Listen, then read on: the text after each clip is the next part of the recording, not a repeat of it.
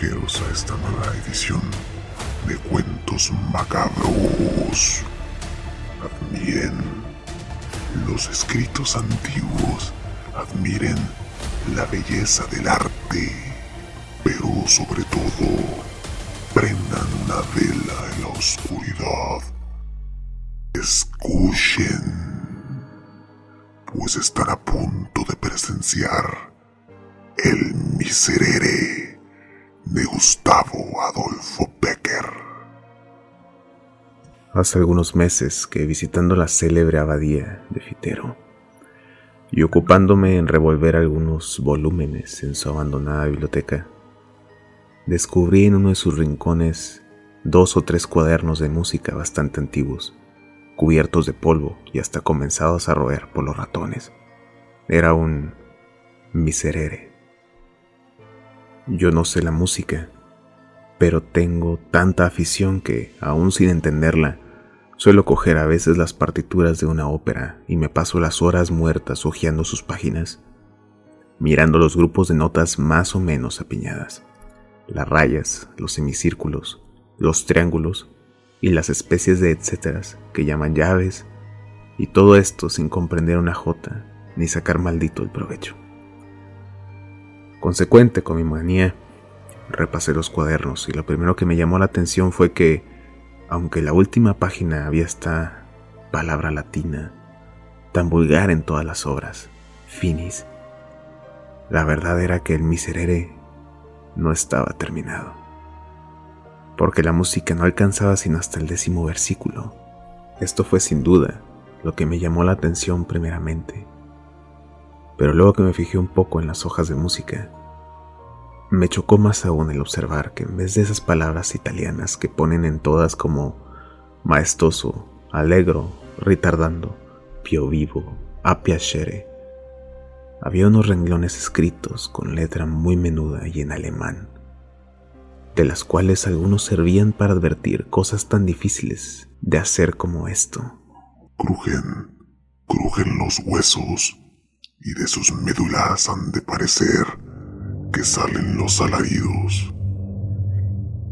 O esta otra. La cuerda aúlla sin discordar, el metal la truena sin ensordecer. Por eso suena todo y no se confunde nada. Y todo es la humanidad que solloza y gime.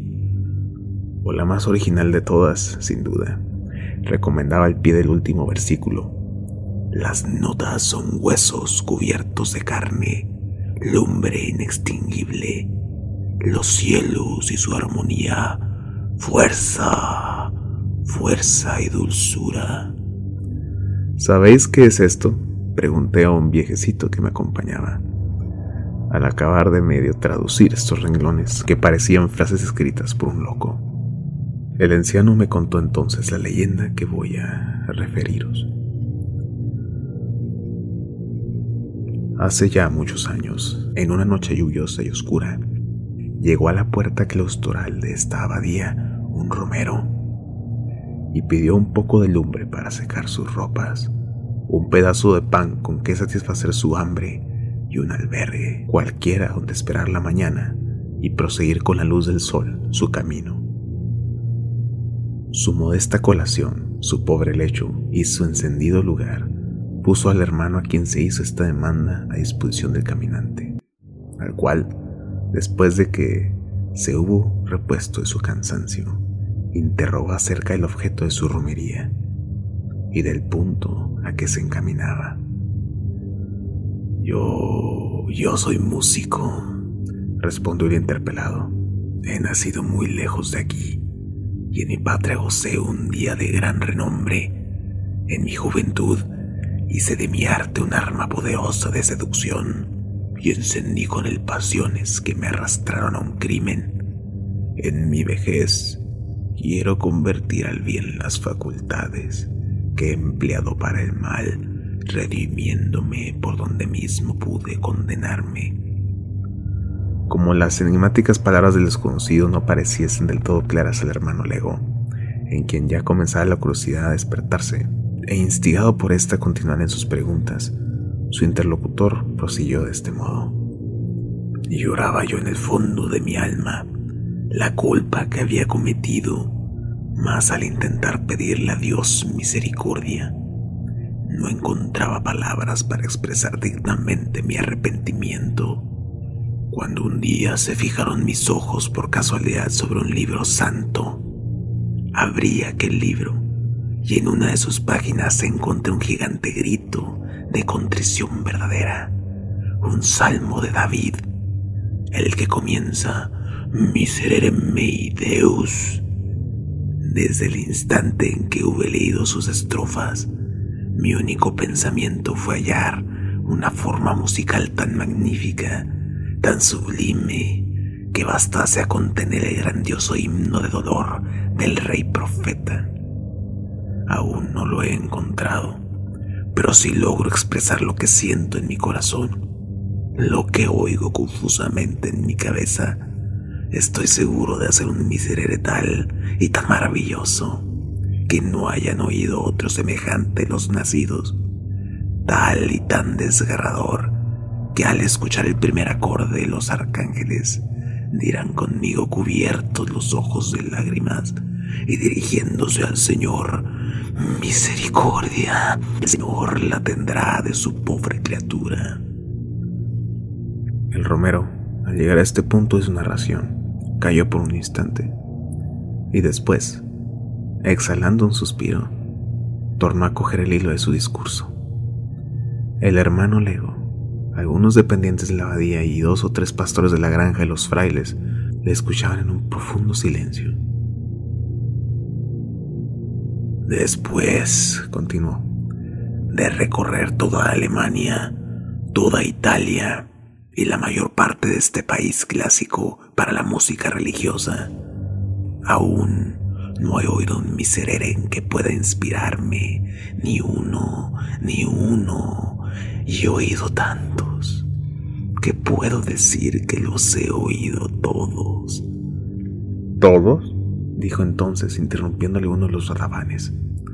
¿A que no habéis oído aún el miserere de la montaña? ¿El miserere de la montaña? exclamó el músico con aire de extrañeza. ¿Qué miserere es ese? No dije, murmuró el campesino, y luego prosiguió con una entonación misteriosa. Ese miserere que solo oyen por casualidad los que, como yo, andan día y noche tras el ganado por entre breñas y pañascales, es toda una historia, una historia muy antigua, pero tan verdadera como el parecer increíble. Es el caso que en lo más fragoso de esas cordilleras de montañas que limitan el horizonte del valle, en el fondo del cual se halla la abadía, hubo ya hace muchos años, ¿qué digo muchos años? Muchos siglos, un monasterio famoso, un monasterio a, a lo que parece edificó a sus expensas un señor con los bienes que había de legar a su hijo, el cual desheredó al morir, en pena de sus maldades. Hasta aquí todo fue bueno, pero es el caso que este hijo, que por lo que se verá más adelante, debió de ser de la piel del diablo. Si no era el mismo diablo en persona, sabedor de que sus bienes estaban en poder de los religiosos y de que su castillo se había transformado en iglesia, reunió unos cuantos bandoleros, camaradas suyos, en la vía de perdición que emprendería al abandonar la casa de sus padres, y una noche de jueves santo, en que los monjes se hallaban en el coro, y en el punto y hora en que iban a comenzar o habían comenzado el miserere, pusieron fuego al monasterio, saquearon la iglesia. Se dice que no dejaron fraile con vida. Después de esta atrocidad, se marcharon los bandidos y su instigador con ellos, a donde no se sabe, a los profundos tal vez. Las llamas redujeron el monasterio a escombros, de la iglesia aún quedan en pie las ruinas sobre el cóncavo peñón, de donde nace la cascada, que después de estrellarse de peña en peña forma el riachuelo que viene a bañar los muros de esta abadía. Pero... interrumpió impaciente el músico. ¿Y el miserere? Aguardaos, continuó con gran sorna el rabadán, que todo era por partes, dicho lo cual siguió así su historia.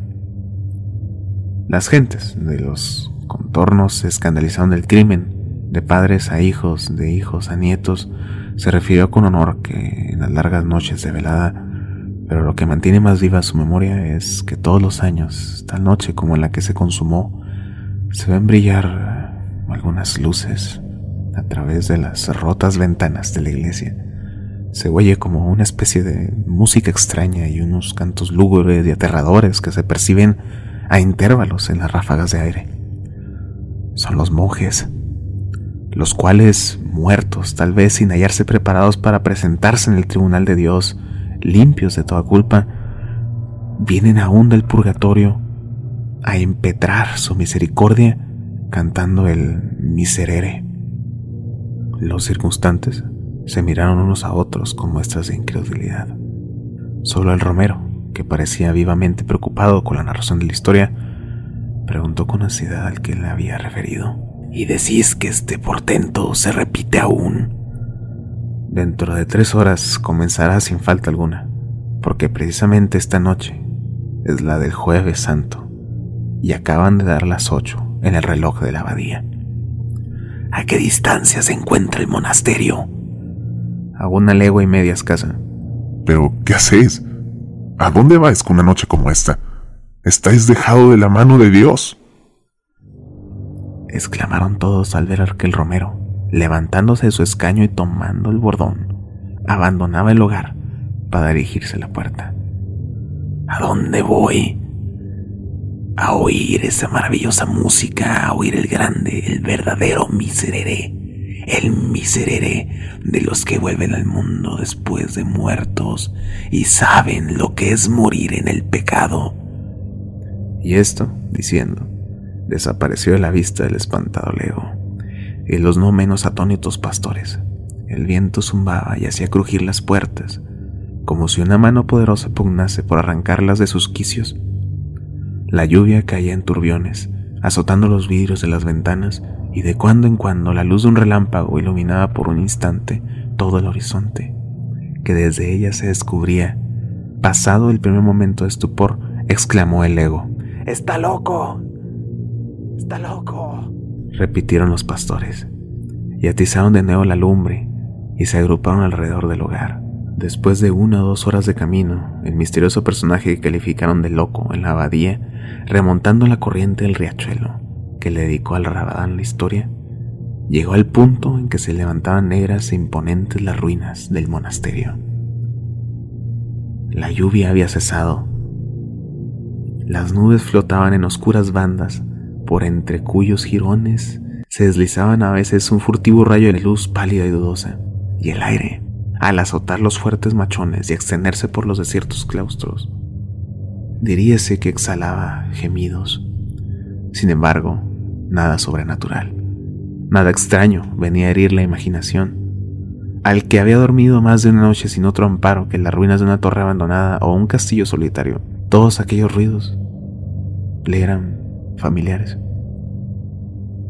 Las gotas de agua que se filtraban por entre las grietas de los rotos arcos y caían sobre las losas con rumor acompasado, como el de la péndola de un reloj, los gritos del búho que graznaba refugiado bajo el nimbo de la piedra de una imagen de pie, aún en el hueco de un muro, el ruido de los reptiles que despierto de su letargo por la tempestad, sacaban sus disformes cabezas de los agujeros donde duermen, o se arrastraban por entre los jaramagos y los zarzales que crecían al pie del altar.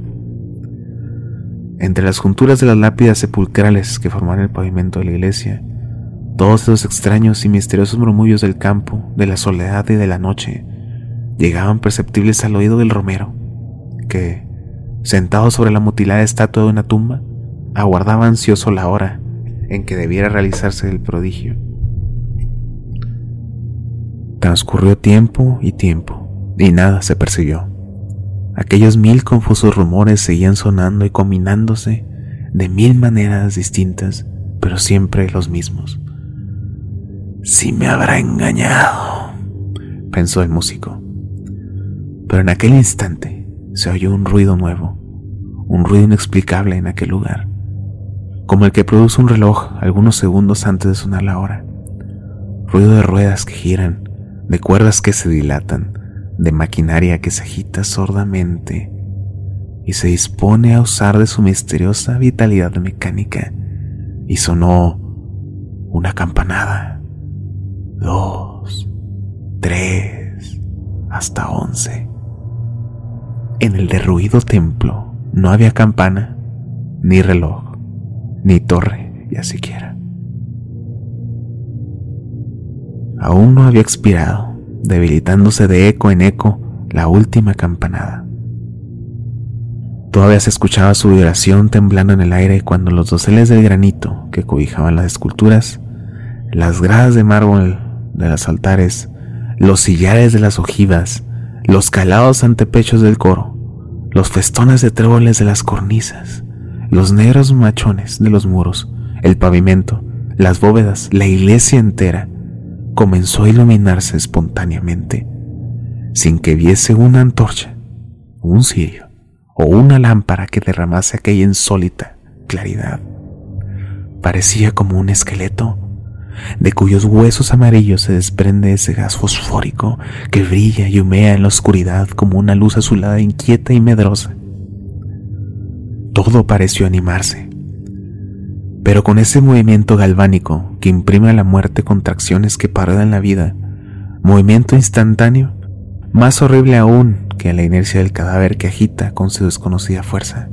Las piedras se reunieron a piedras, el ara, cuyos rotos fragmentos se veían antes esparcidos sin orden, se levantó intacta, como si acabase de dar en ella su último golpe de cincel artífice. Y el par del ara se levantaron las derribas capillas, los rotos capiteles y las destrozadas e inmensas series de arcos que, cruzándose y enlazándose caprichosamente entre sí, formaron con sus columnas un laberinto de pórfido. Una vez reedificado el templo, comenzó a oírse un acorde lejano que pudiera confundirse con el zumbido del aire, pero que era un conjunto de voces lejanas y graves que parecía salir del seno de la tierra e irse elevando poco a poco, haciéndose cada vez más perceptible. El osado peregrino comenzaba a tener miedo, pero con su miedo luchaba aún su fanatismo por todo lo desusado y maravilloso, y alentado por él, dejó la tumba sobre que reposaba. Se inclinó al borde del abismo entre cuya roca saltaba el torrente, despeñándose con un trueno incesante y espantoso, y sus cabellos se erizaron de horror. Mal envueltos en los jirones de sus hábitos, caladas las capuchas, bajo los pliegos de los cuales contrastaban con sus descarnadas mandíbulas y los blancos dientes, las oscuras cavidades de los ojos de sus calaveras, vio los esqueletos de los monjes que fueron arrojados desde el prétil de la iglesia a aquel precipicio salir del fondo de las aguas y agarrándose con los largos dedos de sus manos de hueso a las grietas de las peñas, trepar por ellas hasta tocar el borde, diciendo con voz baja y sepulcral, pero con una desgarradora expresión de dolor, el primer versículo del Salmo de David. Miserere mei, Deus, secundum magnam misericordiam tuam. Cuando los monjes llegaron al vestilio del templo, se ordenaron en dos hileras y penetrando en él fueron a arrodillarse en el coro, dando con una voz más elevada y solemne. Prosiguieron entonando los versículos del salmo. La música sonaba al compás de sus voces Aquella música era el rumor distante del trueno que desvanecida la tempestad se alejaba murmurando. Era el zumbido del aire que gemía en la concavidad del monte. Era el monótono ruido de la cascada que caía sobre las rocas. Y la gota de agua que se filtraba, y el grito del búho escondido, y el roce de los reptiles inquietos, todo esto era la música, y algo más que no puede explicarse ni apenas concebirse, algo más que parecía como el eco de un órgano que acompañaba los versículos del gigante himno de contrición del rey salmista, con notas y acordes tan gigantes como sus palabras terribles. Siguió la ceremonia. El músico que la presenciaba, absorto y aterrado, creía estar fuera del mundo real Vivió en esa región fantástica del sueño en que en todas las cosas se revisten de formas extrañas y fenomenales. Un sacudimiento terrible vino a sacarle aquel estupor que embargaba todas las facultades de su espíritu. Sus nervios saltaron al impulso de una emoción fortísima, sus dientes chocaron, agitándose con un temblor imposible de reprimir y el frío penetrar hasta la médula de los huesos. Los monjes pronunciaban en aquel instante estas espantosas palabras del miserere. Iniquitativus conceptus et in peccatis concepti.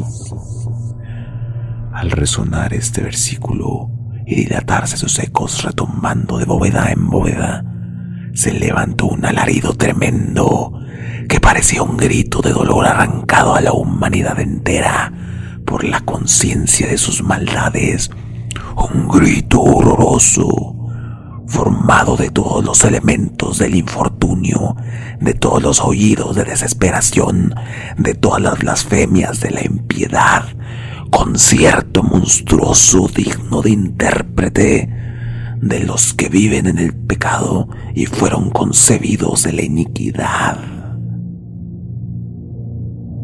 Prosiguió el canto, ora tristísimo y profundo, ora semejante a un rayo de sol que rompe la nube oscura de una tempestad, haciendo suceder un relámpago de terror, otro relámpago de júbilo, hasta que merced a una transformación súbita, la iglesia resplandeció, la iglesia resplandeció bañada en luz celeste.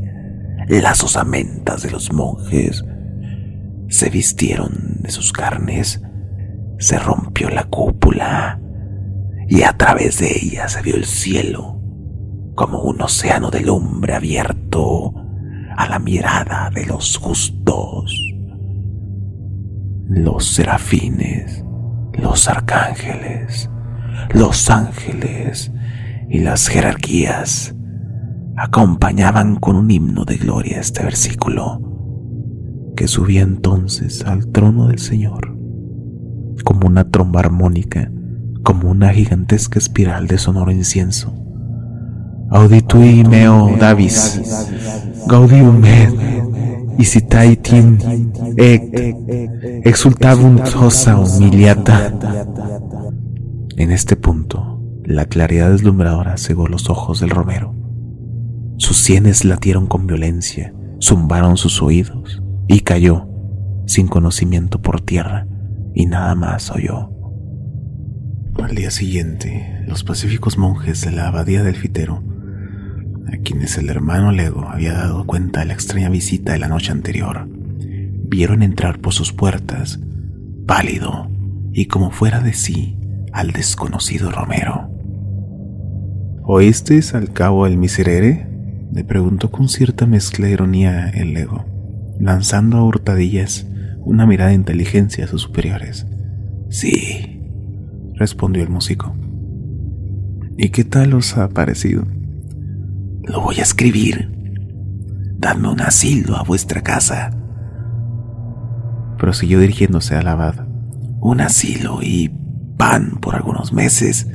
Y voy a dejaros una obra inmortal de arte. Un miserere que borre mis culpas a los ojos de Dios.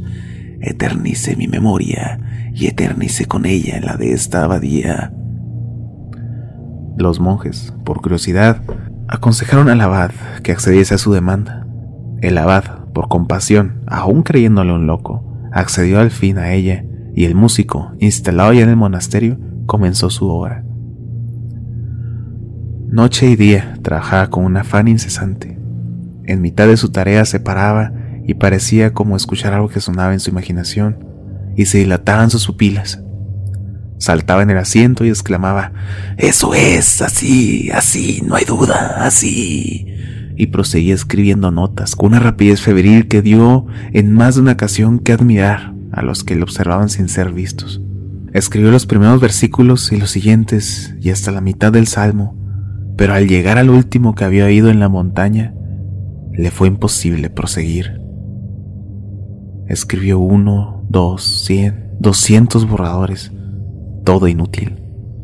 Su música no se parecía a aquella música ya anotada, y el sueño huyó de sus párpados y perdió el apetito, y la fiebre se apoderó de su cabeza y se volvió loco, y murió. En fin, sin poder terminar el miserere, que, como una cosa extraña, guardaron los frailes a su muerte y aún se conserva hoy en el archivo de la abadía. Cuando el viejecito concluyó a contarme esta historia, no pude menos de volver otra vez los ojos al empolvado y antiguo manuscrito del Miserere, que aún estaba abierto sobre una de las mesas. Impecatis concepit me mater mea.